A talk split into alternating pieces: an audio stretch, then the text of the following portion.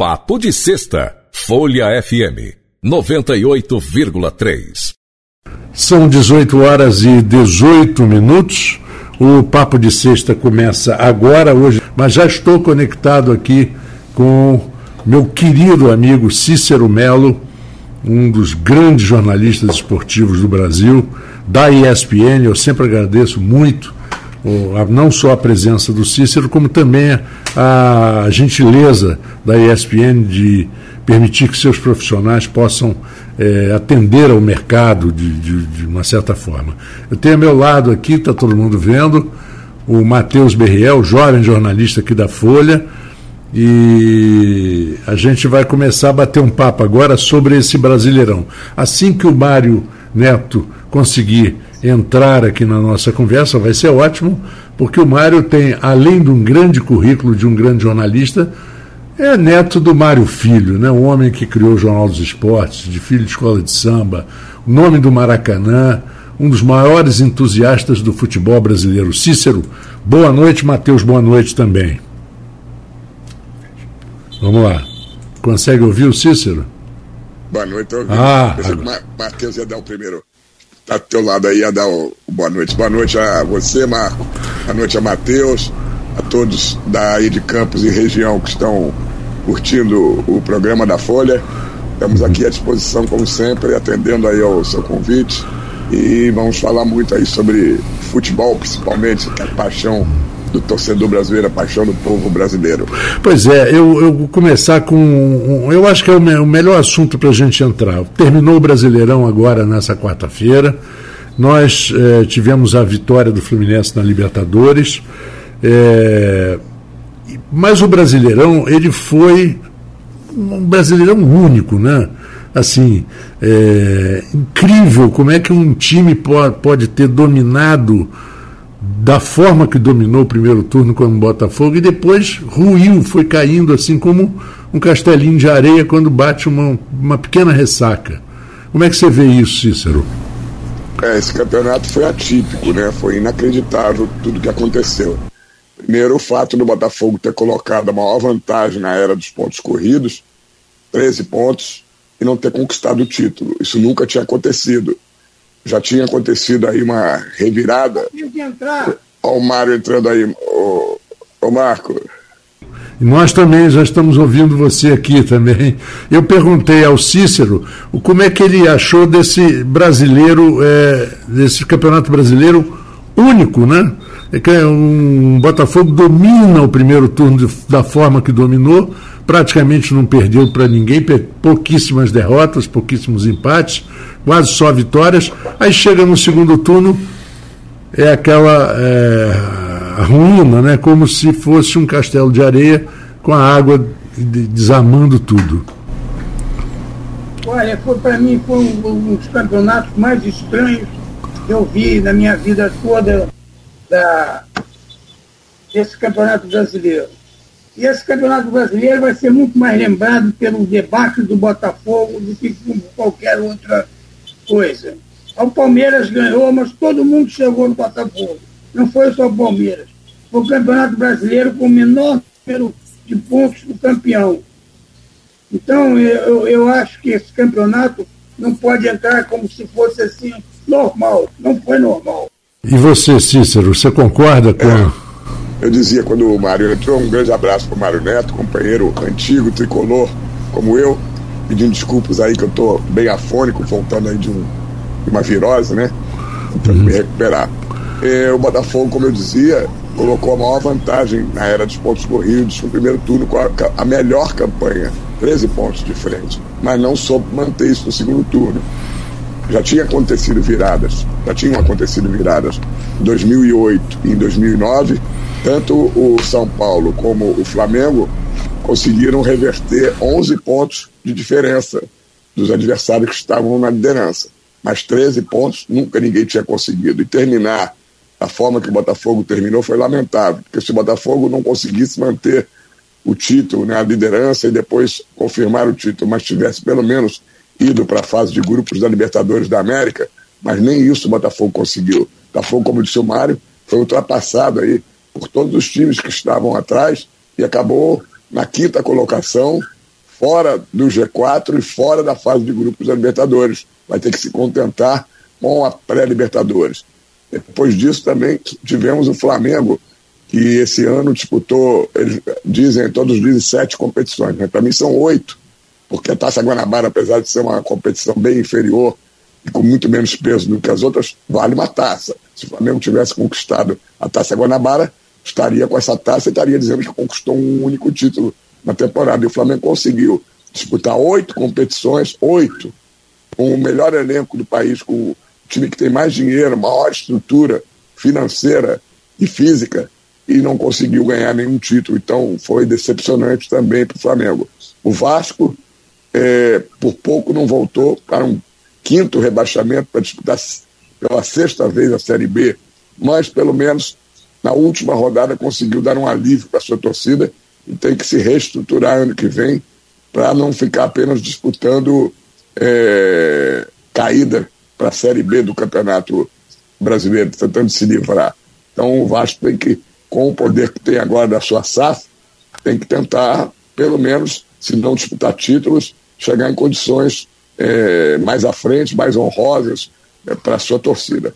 E o único time carioca que pode chegar e dizer que realmente foi um ano maravilhoso foi o Fluminense, que além de conquistar o Campeonato Carioca, né, o bicampeonato Carioca, em cima do Flamengo do jeito que foi, precisando ganhar de três gols de diferença no jogo final e conseguindo ganhar por três gols de diferença, e principalmente conquistando uma Libertadores da América que já tinha batido na trave em 2008 e conseguiu conquistar essa Libertadores da América, agora vai disputar o Mundial de Clubes, realmente foi o melhor ano da história do tricolor carioca.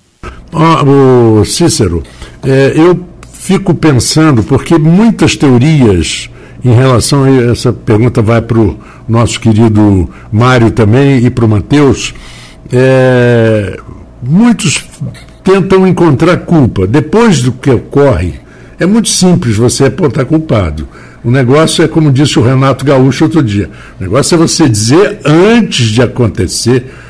Ah, por que, que você não trocou? Não, não escala, por que, que você escalou? Né? Você tem que se antecipar. Mas é, muita gente falou que a saída do Luiz Castro desarticulou a equipe. A equipe ficou sem um líder dentro do campo, não tinha um grande líder dentro do campo.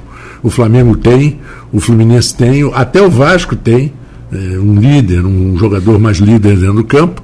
E você acha realmente que a saída do Luiz Castro e depois aquele acúmulo de técnicos vindo, vocês acham que aquilo prejudicou? Vou ouvir aqui primeiro o Matheus. Matheus. Boa noite, Marco. Primeiramente, falar da satisfação de estar participando aqui com você, com o Cícero, com o Mário. É, eu acho que é um, um, acúmulo de coisas. O Botafogo teve umas coisas esquisitas ali, por exemplo, se a gente rememorar quando o Botafogo perdeu para o Flamengo lá atrás, no segundo turno, aquela declaração do técnico dizendo que deixaria o cargo à disposição. O Botafogo ainda tinha uma larga gordura de vantagem naquele momento. Foi uma coisa que pegou a própria torcida do Botafogo muito de surpresa. E aí, é claro, a saída do, do Luiz Castro desestabilizou muita coisa ali, deixou o clube meio órfão, vamos dizer assim, principalmente a torcida que tinha criado uma identidade com ele. E aí, dali em diante, eu acho que o principal fator foi psicológico. Foi uma série de desastres uma virada contra o Palmeiras depois de fazer 3 a 0 duas rodadas depois, uma virada contra o Grêmio depois de fazer 3 a 0 depois você teve ali o jogo com, o Curitiba, você faz um gol em 51, toma um gol em 53.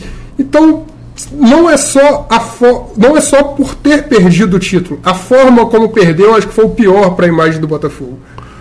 O que, que você acha, é, Cícero? Você concorda? Olha, o, a verdade, a saída do Luiz Castro desestruturou sim o Botafogo, mas a gente também tem que ver os números. Quando o Luiz Castro saiu do Botafogo, o Botafogo tinha sete pontos de vantagem em relação ao segundo colocado. Aí veio o Cláudio Caçapa, que foi uma solução interina, e ele teve 100% de aproveitamento em quatro jogos, quatro vitórias, e chegou com ele a ficar 12 pontos de vantagem. E aí ele voltou lá para os clubes do John Textor, né, na França, na Bélgica, e ali, para mim, foi um grande erro, porque o, o Cláudio Caçapa ele tinha mantido todo o trabalho do Luiz Castro, a escalação do Botafogo, a espinha dorsal, o vestiário, o jeito, a forma de treinar do time. Saíram, tiraram então e trouxeram. Ele acreditou, o John Texas, que poderia trazer mais um outro técnico português e trouxe o Bruno Lage. O Bruno Lage chegou também a colocar 13 pontos. Foi com o Bruno Lage que o Botafogo colocou essa maior vantagem de 13 pontos. Então não foi só a saída do Luiz Castro, porque se a partir da saída do Luiz Castro, dali Botafogo já começasse a cair imediatamente, poderia se atribuir, atribuir única e exclusivamente ao Luiz Castro. Mas não, os dois treinadores que vieram depois aumentaram essa vantagem. O que aconteceu? Primeiro, é, o Cláudio já relatou aí a forma que foi a, a parte emblemática e que a partir dali a gente pode dizer que o Botafogo realmente é, dificilmente ganharia o título. Primeiro foi aquela derrota do jeito que foi para o Palmeiras, ganhando de 3 a 0, jogando no seu estádio, Newton Santos, o Engenhão, ganhando de 3 a 0 e, tomar uma virada de 4 a 3 num único tempo, no segundo tempo, aquilo ali acaba com o moral de qualquer time. Segundo, quando o Bruno Lage mostrou, e eu já tinha percebido isso no dia da apresentação dele, eu fui o primeiro a perguntar, estava lá na coletiva. Já achei um, um, uma pessoa instável, me pareceu naquele momento, sem ter nenhum dado concreto. Mas quando ele toma a decisão de com a derrota para o Flamengo, o time ainda com uma liderança muito grande, ele vai para uma coletiva, não responde a nenhuma pergunta e diz que está saindo, está se demitindo, colocando o cargo à disposição, ali o John Tex tinha que ter percebido que escolheu o homem errado que se ele não tinha essa tranquilidade nem personalidade para comandar um grupo líder do campeonato, na primeira derrota, nas primeiras críticas, já estava sem condições de permanecer treinando o time, tinha que ter aceito na mesma hora e pensar: olha, errei, vou procurar um novo treinador, há tempo ainda de consertar o que pode vir de pior. Ele não teve essa percepção e eu acho difícil ter uma percepção com um treinador há pouco tempo no cargo, mas eu acho que quem comanda tem que ter esse, é, esse algo a mais de perceber que alguma coisa está errado e, e, agir imediatamente. Então, acho que esses dois pontos principais, dentro de muitos, de muita coisa errada, mas esse ponto, a derrota de 4 a 3 do jeito que foi, e, e também antes, ainda uh, o problema da derrota para o Flamengo, o seu treinador completamente desestruturado, ali que começou tudo a ruir no Botafogo. Pois é. Agora vamos gerar um pouquinho o assunto. Deixa eu só acrescentar Ah, claro, claro, claro. Mário, com você. É, é, esse campeonato foi tão estranho que o craque do primeiro turno, o Tiquinho, foi o grande responsável, infelizmente, pela virada desse campeonato. Aos 40 minutos, ele teve o, o gol que seria um Botafogo jogando mal como estava, teve um pênalti a favor, e se ele fizesse aquele gol, na, na, não tinha mais jeito. Era o 4 a 1 faltando 5 minutos. Ele perdeu o pênalti. Depois do segundo contra-ataque, o Palmeiras fez o 3 a 2 e dois minutos depois o Palmeiras empatou. Então, não é que o Tiquinho seja, mas infelizmente, assim como o Zico, durante algum tempo ficou marcado injustamente pelo aquele pênalti que ele perdeu na França, o Tiquinho, para os botafoguenses, vai ser lembrado não pelo grande primeiro turno que ele fez, mas pela, pelo fato dele ter jogado, dele ter contribuído, dele ter contribuído para o debate do Botafogo. Porque 4 a 1 aos 40 minutos do segundo tempo, não tinha como o Palmeiras reverter. Reverter 3 a 1 um time quebrado moralmente depois do pênalti. É muito mais fácil você, faz, você marcar 4 a 1 acabou o jogo, não tem mais jogo o Botafogo estaria ali naquele, naquela hora sete pontos de vantagem. Pois é, e eu concordo plenamente também. Aquele, aquele, a gente esqueceu até do pênalti é, na partida contra o Palmeiras. Mas puxando um pouquinho é, sobre é, as reclamações, até isso vai em função da, da, do que o Textor está fazendo de, de, um dossiê em relação ao campeonato. Eu queria um pouco a opinião do Cícero, que está no, nos bastidores aí, é, em relação a tudo que ele está acusando. Problema de arbitragem, problema de. de, de não sei. O que, que ele acusa exatamente, o, o Cícero? Não, o Textor, para mim, errou profundamente ele tinha que sair de cena nesse momento e preparar um Botafogo melhor que pudesse manter o que fez no primeiro turno para o ano que vem. É, é, para a torcida do Botafogo é muito feio, é muito vergonhoso depois de ver o time dentro de campo é, não conseguir se manter na primeira colocação, ainda ter que, com um choro de perdedor, ter que aturar isso, gozação dos adversários. O John Textor, ele não pode acusar que há um esquema, ele está acusando que há um esquema que favoreceu o Palmeiras, prejudicou o Botafogo em muitas oportunidades, contratou uma empresa para detectar os problemas aí de erros contra o Botafogo, mas ele tem que ele é novo no futebol brasileiro, ele tem que ver que isso não foi alguma coisa programada contra o Botafogo. Os hábitos são muito ruins no futebol brasileiro em geral. Contra todos os times eles erram e acertam da mesma forma. O VAR é o pior VAR do mundo.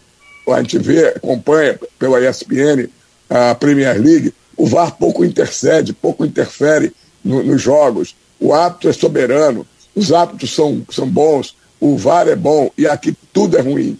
Ele não está acostumado com esse tipo de coisa. Pode reclamar, sim, que o VAR é ruim, que as arbitragens são ruins, mas não que tenha havido um complô para derrubar o Botafogo para favorecer o Palmeiras. Eu acho que ele, ele precisa botar a cabeça no travesseiro, examinar tudo que aconteceu e ver que o maior erro para ele, para o Botafogo, não foi da arbitragem nem do VAR, foi dele próprio, John Tector, como comandante, que não soube é, encarar os, os, os, problemas que vieram quando o Botafogo começou a perder os jogos, detectar o que, que ele tinha que fazer de mudança, chamar o time ali, como a gente diz ali no, no, no, na conversa de pé de ouvido vestiário, dar uma bronca, dizer que todos eram, são muito bem remunerados e que não poderia cair da forma que caiu. Então, eu acho que é muito feio para o John Textor, uma pessoa que é de fora do país, acusar sem provas. Se ele tiver provas, eu vou ser o primeiro aqui a dizer, olha, ele estava certo, houve um complô contra o Botafogo para favorecer principalmente o Palmeiras. Mas sem provas, ele só consegue tumultuar ainda mais a vida do Botafogo e principalmente do futebol brasileiro. Pois é, e eu tinha uma resposta, uma pergunta até anterior ao programa. É um amigo meu, que é nosso ouvinte, Carlos Avolio, ele perguntou, e eu acho que a pergunta vai encaixar bem nesse momento. E eu quero também a participação e a opinião do Mário Neto. É profissionalismo ah, ah, dos árbitros. Muito se fala que os árbitros brasileiros não são, é, eles são 30% profissionais. Cada um tem sua profissão, cada um tem sua, sua forma de viver e que ah, o, o profissionalizar de forma segura seria o melhor passo que se poderia fazer no Brasil. O que, que você acha? O que, que vocês acham? Eu, eu, eu acho que seria o caminho certo mas eu tenho uma grande dúvida se os dirigentes do futebol falam só isso como uma bravata, porque na hora que profissionais, os, os árbitros continuarão, a, a, a, coisa continuará do mesmo jeito. O, dirigente, o, o, infelizmente, nosso futebol não vai seguir nunca a, o que eu acho ideal que seria como foi na Inglaterra. A Inglaterra estava com futebol a zero, tudo, prejuízo a zero. Era a pior liga da Europa, da França, Itália, não tinha a menor audiência.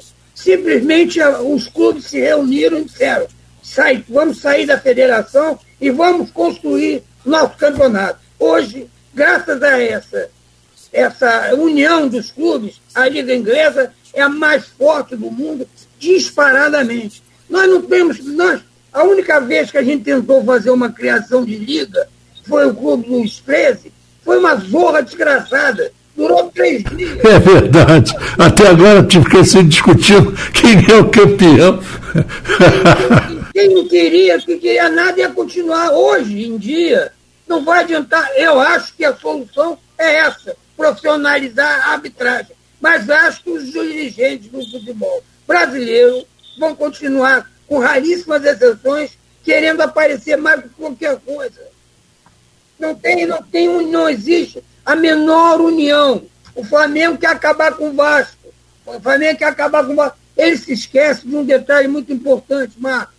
Sem, sem os, os rivais, não tem campeonato. Acabou. Não tem como conseguir dinheiro. Acabou. Então, em vez de se unirem, aí ficam jogando. Não, porque queremos profissionalizar a arbitragem, vai dar jeito, faz.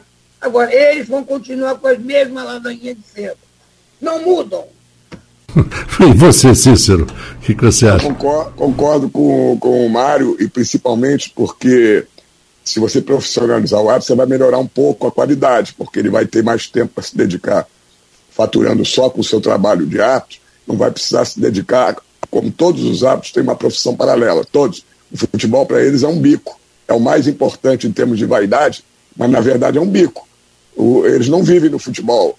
Os salários do, do, do futebol não condizem com a, o que a maioria ganha com suas empresas, com seus trabalhos, enfim. É, poucos vivem do futebol. Os que vivem do futebol são aqueles menos conhecidos, e não são esses que são escalados. Os que são escalados são os mais conhecidos.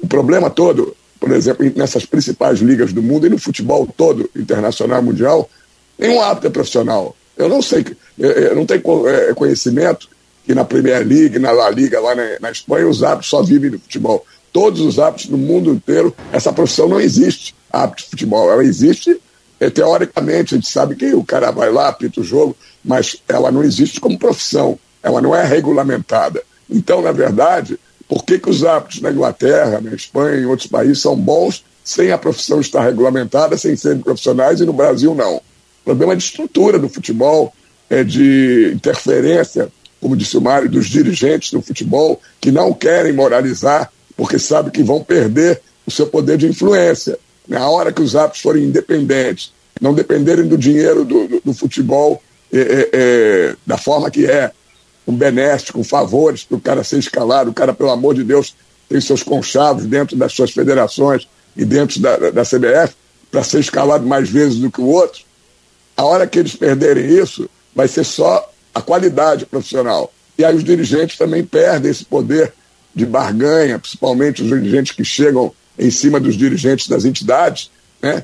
E pedindo a árbitro B, C, A, B ou C, ou pedindo para a árbitro A, B ou C não ser escalado. Então o problema para mim é mais estrutural do que de profissional. Claro que vai melhorar a qualidade se você tem, ao invés de duas horas por dia para se preparar, como eles têm, depois que acabam os seus trabalhos, vão correr, vão para academia, poucos cursos aqui no, no Brasil. Se eles tiverem oito horas, como é o horário normal de um ser humano normal que tem uma profissão qualquer, eles vão melhorar a qualidade, mas não é isso que vai dar resultado, não.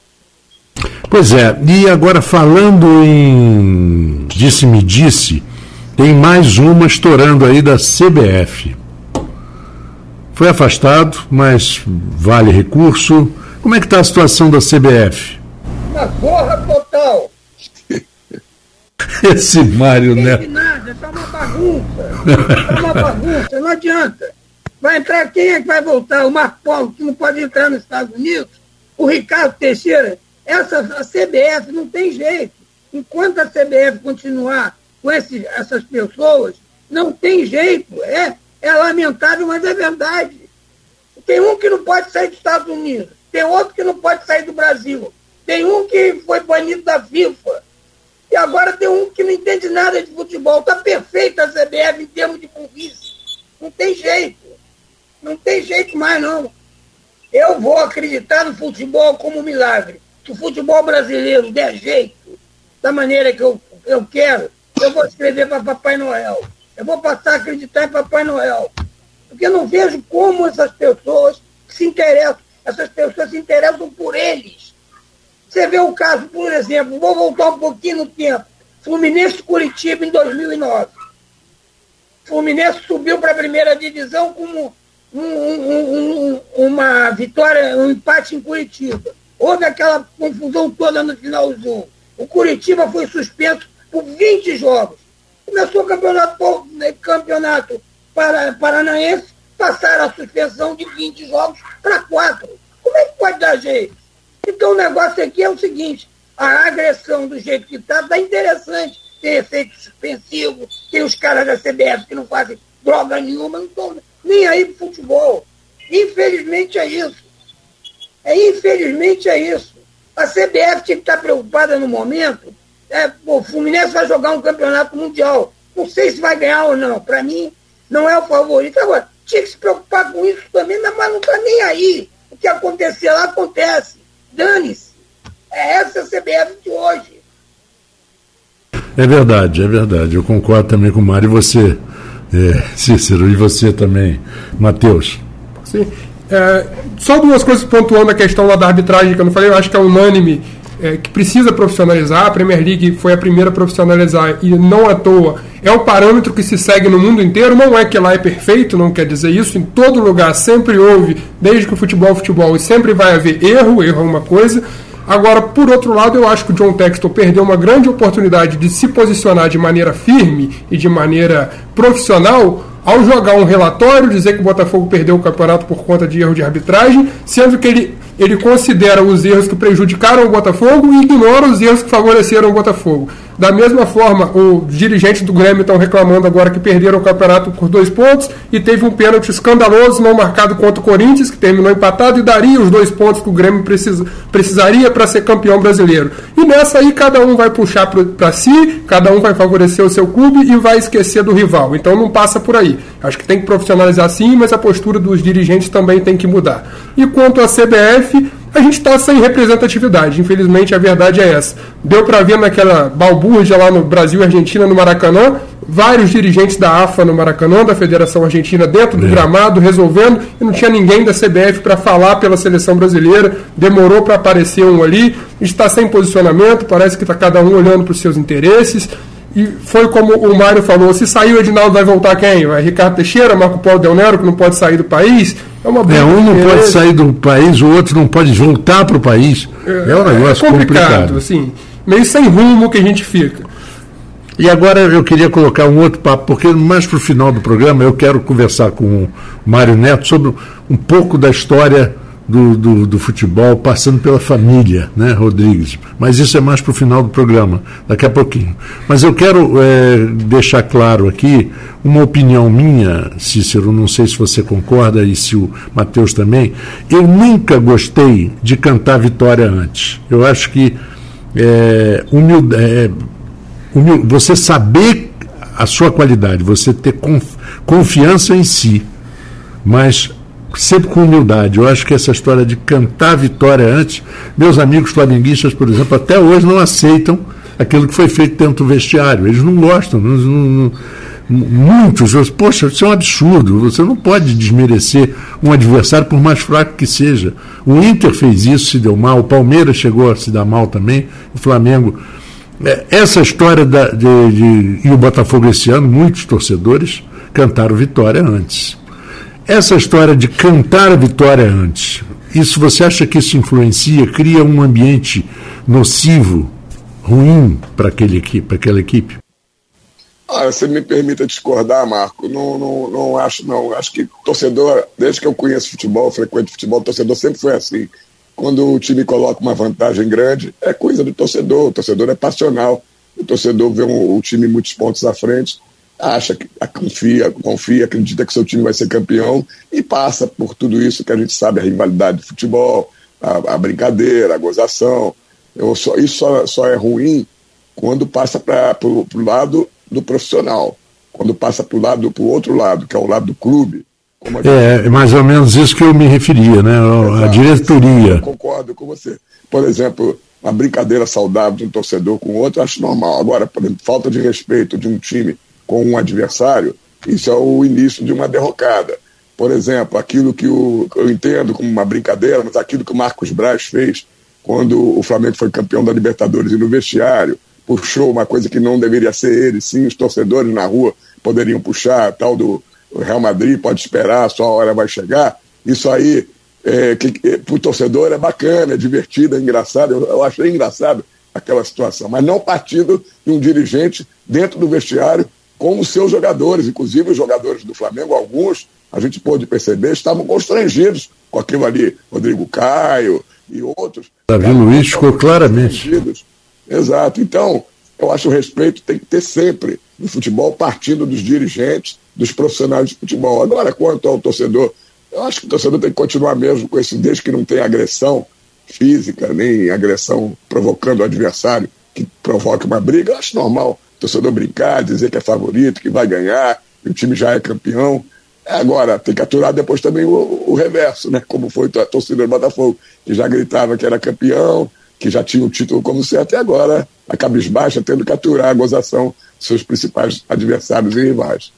Pois é, faltando aqui uns é, oito minutos para o final do programa, eu queria que todo mundo tivesse envolvido aqui no programa, eu, você e tal, falasse um pouquinho da, da, sobre o autor dessa, dessa texto, né, dessa, desse título chamado A Sombra das Chuteiras Imortais. Né? O, o, tio do nosso querido companheiro Mário Neto criou um, o futebol na, na, na, imprensa antes e depois do Nelson Rodrigues. Você concorda? Vocês concordam? Mário. Olha, eu acho que não era por ter sido meu avô, não, mas eu acho que a primeira pessoa que fez isso foi meu avô. Nelson, Nelson foi um cara genial, mas como ele dizia mesmo, meu avô disse, meu avô, meu irmão, eu, eu faço, eu, eu faço assim, um, um, uma crônica do futebol, é diferente do que você faz. Você faz o fato. Eu imagino, faço as minhas narrações e, e, e o futebol realmente o Nelson tem passagens maravilhosas no futebol. Eu já, eu já, o Cícero conhece, você tem uma, uma, uma, uma, uma passagem do Nelson para mim antológica. É num jogo Fluminense Madureira, há muito tempo passado, que o Madureira estava jogando com a camisa tricolor, azul, vermelho e branco, e o Fluminense de branco. E o Madureira estava ganhando de 1 a 0. E aí nós descemos para tomar um café, a gente dizendo, falando mal do time Fluminense, e Nelson rindo à toa. Aí Nelson vira para a gente e disse assim, vocês estão criticando o quê? Nós estamos ganhando de 1 a 0. Você estava ganhando de 1 a 0 no Madureira com a camisa tricolor. O Fluminense estava de branco. Então esse era o Nelson, que tinha saídas fantásticas. Aliás, o... Ele achou, ele achou que, não, não, vocês estão errados, Madureira está de branco. Não, Nelson, o Fluminense está de branco. Madureira é o tricolor. Não, realmente. Mas o, o, o, o, seu avô, o seu avô foi uma das maiores figuras do jornalismo brasileiro, jornalismo esportivo, criador do famoso Jornal dos Esportes, o Rosa, né, aquele rosinha, que as pessoas muito claras de pele, quando iam à praia, ficavam meio vermelhadas, todo mundo dizia, o fulano está no Jornal dos Esportes né? se queimava demais, ficava rosado. Mas a, a criação dele, o, o nome Maracanã, do Maracanã, ser o estádio Mário Filho, inclusive é, recentemente teve até uma, uma reação violenta quando alguém surgiu com a ideia de que seria estádio Pelé. Ele falou assim: não, de jeito nenhum. O estádio é Mário Filho e não pode deixar de ser estádio Mário Filho. Ô Marco, o impressionante dessa, dessa, dessa manifestação foi que eu, eu recebi telefonemas, recebi e-mails de fora do país, do Japão, da França, querendo entender o que estava acontecendo. Então, eu, no princípio, realmente, bom, eu não, eu não ia esperar outras coisas da Câmara de Vereadores do Rio de Janeiro. Não podia esperar outras coisas, né? a não ser essa e outras. E aí deixei Aí, aí deixei o, o, o, o barco correr, as pessoas se manifestaram por mim. Não fui eu da família que foi o primeiro aqui. Não, não há Chapo do Sul. Eu não fui o primeiro. O primeiro foi o Trajano, Cícero, todo mundo meus amigos. Eu fiquei, não. Aí o, o Trajano, uma vez, José Trajano, meu grande amigo, e disse uma vez o seguinte, Mário, vai lá e responde. Eu falei, Zé, eu não vou responder, não vou dar voz esses caras. Eu não quero, eu tenho meu pensamento, você sabe qual é. Então, se vocês quiserem reclamar, reclamem por mim. Eu não vou passar o, não vou passar o, o, o, o pano para eles. Eu, tô na, eu vou ficar como estou.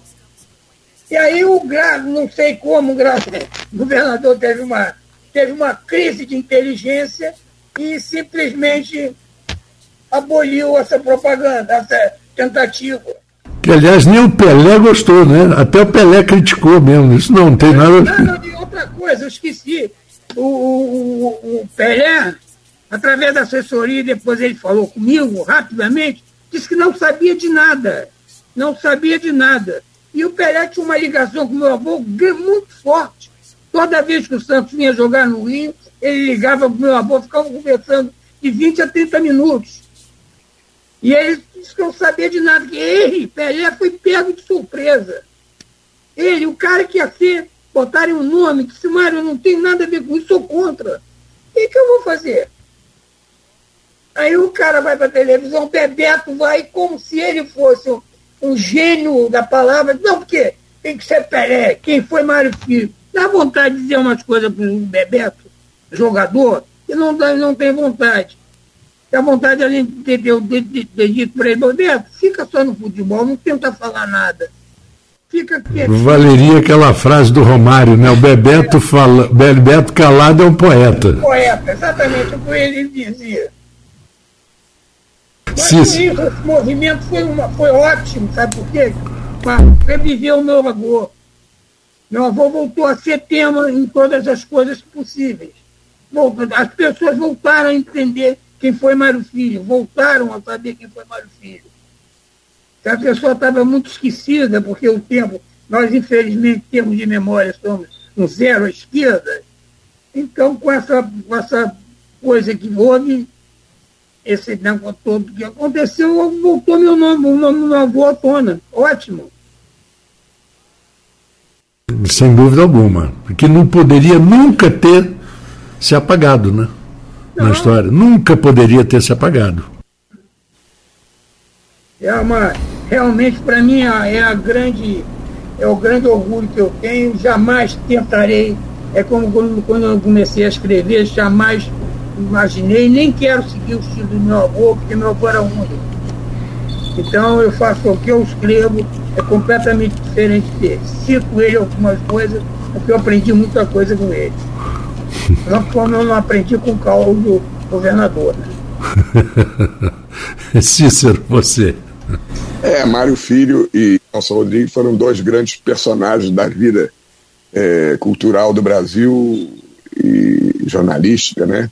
O Mário Filho deu o nome é, ao clássico Fla-Flu, né?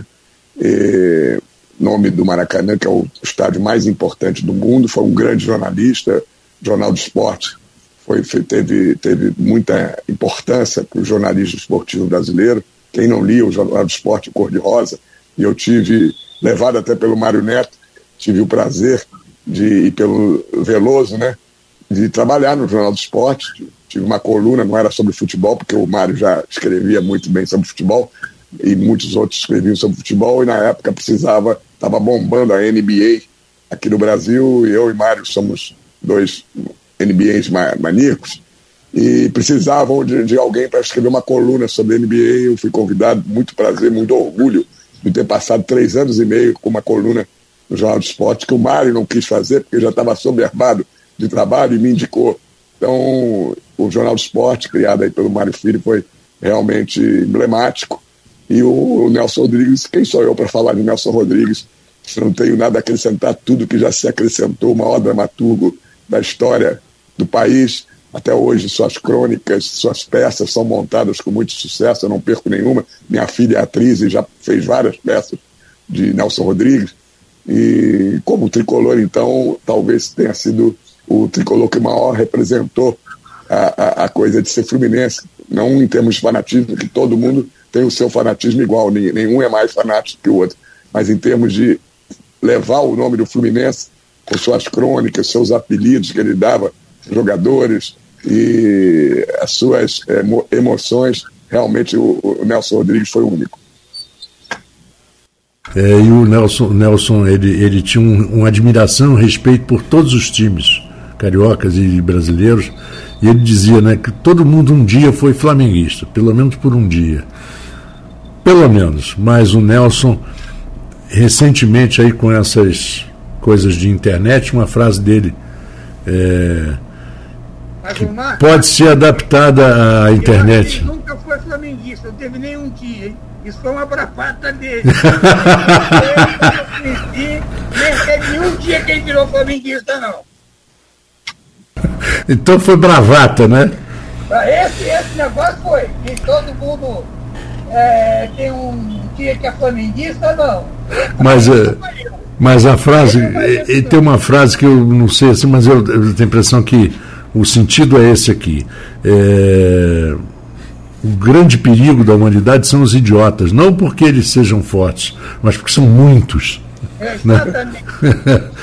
então, muito bem no futebol brasileiro isso hoje E isso pô, se adapta, por exemplo, àquela frase recente, né, que a internet deu voz aos idiotas, né? Aos idiotas.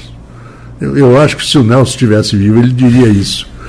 Olha, faltando um minuto apenas. Deixa eu falar uma coisa para você. Pode falar. Se o Rodrigues estivesse vivo, coitado de alguns redes, algumas redes sociais, ia ser assunto para ele todo santo dia. Todo santo dia ia, ia, ia vibrar os comentários das redes sociais. No dia seguinte ia ter crônicas várias, bastante. Ah, com certeza. Bom, faltando um minuto para as 19 horas, eu quero mais uma vez agradecer de coração, primeiro a, a ESPN por liberar o nosso Cícero Melo e, e o prazer de ter conhecido, pelo menos por enquanto, só pela internet, o telefone, o Mário Neto, mas espero em breve sentar no Rio com ele para bater um papo, tomar um café e contar essas histórias maravilhosas. Eu quero agradecer o, o Matheus Berriel, que esteve com a gente hoje Hoje é um dia dificílimo aqui na Folha da Manhã, porque é fechamento de jornal, e ele conseguiu aqui um tempinho para vir participar conosco desse papo. Cícero. Um abraço então para você, Marco, ao Matheus, ao Mário Neto, amigo de longa data, foi um prazer, foi muito papo gostoso é, que nós tivemos aí sobre futebol, sobre todos os ângulos do futebol, os aspectos, e estaremos outras vezes juntos um abraço a todos da, de Campos, da região, um lugar que eu gosto muito. E estamos aqui à disposição. Um é, não, nós conversando, conversando, não vamos solucionar nada. As coisas erradas vão continuar erradas. Cada pelo, vez mais. Cada vez mais. E a gente, pelo menos, é um assunto para a gente criticar, né? Mário, prazer muito grande ter você com a gente. Marco, obrigado pelo convite, prazer foi meu. Espero repetir outras vezes só para terminar, eu espero que o Gravatinha fique presente durante até o dia 22. Ele pode sumir de novo. É, o Gravatinha, o Gravatinha era o personagem que ajudava o Fluminense, não é isso, Nelson? Exatamente. Exatamente. Tomara que ele esteja de olho.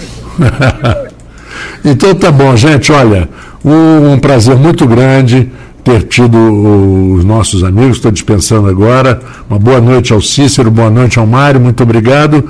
Ao Matheus, que está aqui comigo, também muito obrigado. E eu volto na segunda-feira, às 14 horas. Eu lembro que amanhã, no Bossa Eternamente Nova, nós vamos com esse novo álbum do Carlos Lira, 90 anos.